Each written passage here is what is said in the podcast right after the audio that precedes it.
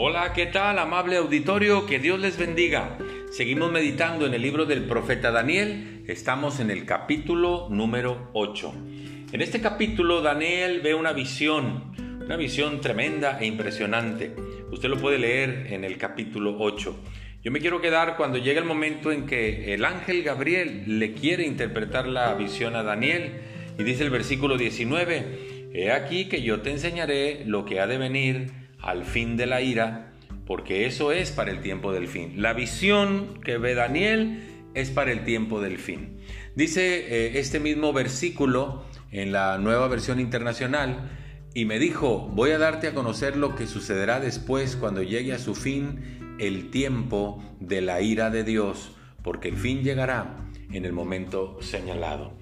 Todas las profecías o muchas de estas profecías apuntan a que en los postreros tiempos, en los tiempos finales, que pueden ser estos, la maldad se multiplicará cual nunca había sucedido.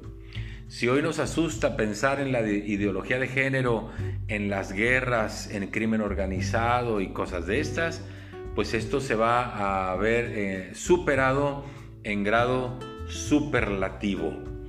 Cuando Jesús estaba entre nosotros, habló de una parábola ya en el capítulo 24 de Mateo, que hablaba también de los, del final de los tiempos.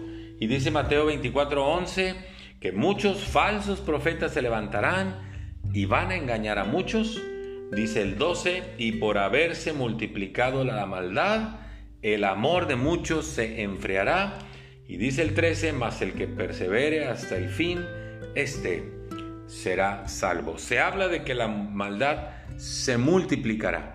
Y desde luego, en esta profecía de Daniel se habla de el fin de la ira de Dios, porque si hay algo que despierta la ira de Dios es ver cómo el hombre se pierde en el pecado, rechazando la oferta de salvación que se llama Jesucristo.